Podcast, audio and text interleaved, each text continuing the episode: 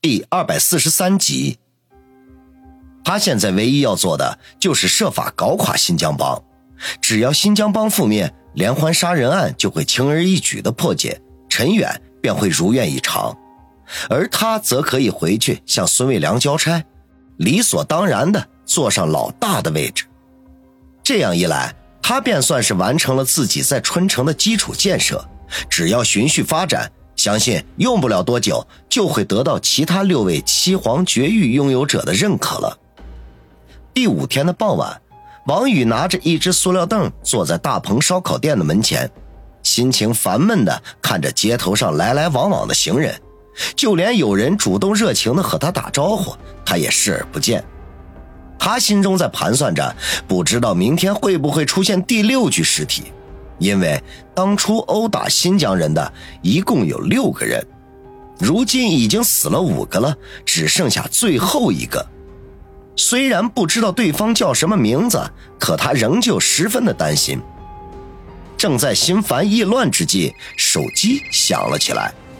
他摸出来一看，是陈远打来的，不禁摇头苦笑。每次陈远打电话来，都不会带来什么好消息。喂，老陈。事先声明，如果是坏消息的话，你就不用说了。电话一接通，王宇就开门见山。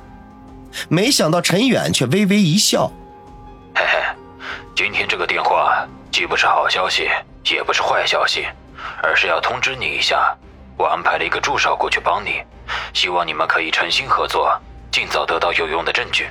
你先别忙着拒绝，为了这件事情，我跟上面可是磨破了嘴皮子，透露给你一个消息。”这位助手不但是你的老熟人，而且还被允许带枪，嘿嘿，这可意味着，如果你遇到了危险，这位助手随时可以开枪帮你。在咱们大天朝，枪支可不是随便什么人都可以有的。陈远很少一口气说这么多话，王宇头一阵的大。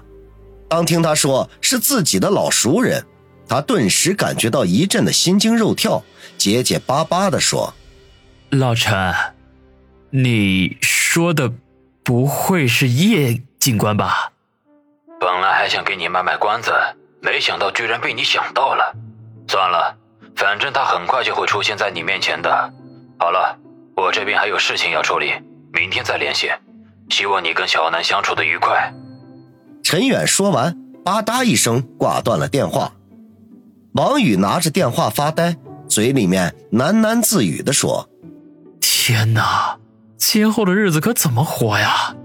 回想起叶锦花一暴怒就喜欢掏枪的情况，他只觉得遍体生寒，心中暗忖：要不趁他还没到之前溜之大吉。心中正盘算着，小东北提着两杯珍珠奶茶，溜溜达达的走了回来。这几天晚上，基本上都是他在烧烤街巡视，维持秩序。不过这段时间显然是烧烤街这一年中最平静和谐的时光，因为连环杀人事件的发生，来这里吃东西的人已经少得可怜了。即便有人来，也没有敢闹事的，也生怕自己成为下一个倒霉的对象。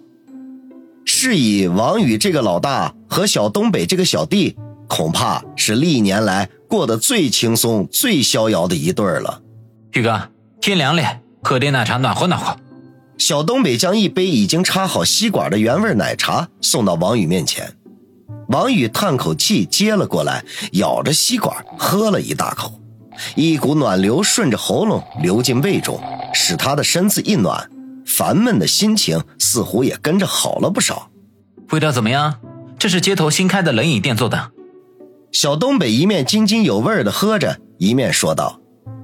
王宇呵呵一笑。那家冷饮店就开在烧烤街的入口处，店主是个二十三四岁的姑娘，人不但长得漂亮，身材也非常的好。这家店是杀人案发生的第二天开的。当他和小东北从那家店门前经过的时候，美女店主便主动的跑出来给他们送上了一只厚厚的红包。王宇本来想要拒绝的，可是小东北却替他收了。而且一直平静无波的他，居然多看了美女店主好几眼。当人家转身离去的时候，他的眼睛情不自禁的随着那摆动的美臀一跳一跳的。王宇暗暗好笑，原来小东北也是个闷骚男，大家呀都是同道中人。红包打开，里面居然是一千块钱。王宇明白，这就是所谓的保护费了。说实话，他从心底都十分的排斥。可是小东北却告诉他，这个钱如果他不收的话，那位美女店主恐怕很难在这条街上立足，因为这是道上的规矩。王宇当时只有摇头苦笑，看样子他得尽快适应道上的规矩才行，否则根本就当不了真正的老大。虽然这不是他的最终目标，不过却是必须经历的过程。宇哥，有什么心事？是为新疆帮的事情吗？见王宇半天不说话，小东北忍不住问道。王宇摇摇头，寻思了一下，说道：“小东北，很快就会有一个小弟来加入我们，希望你到时候多关照他一下啊。”又有人过来帮宇哥了，那可真是太好了。我们现在可算是人单力薄呀。小东北闻言大喜，王宇却是暗暗苦笑。等会儿你见到他的时候，就不会这么想了。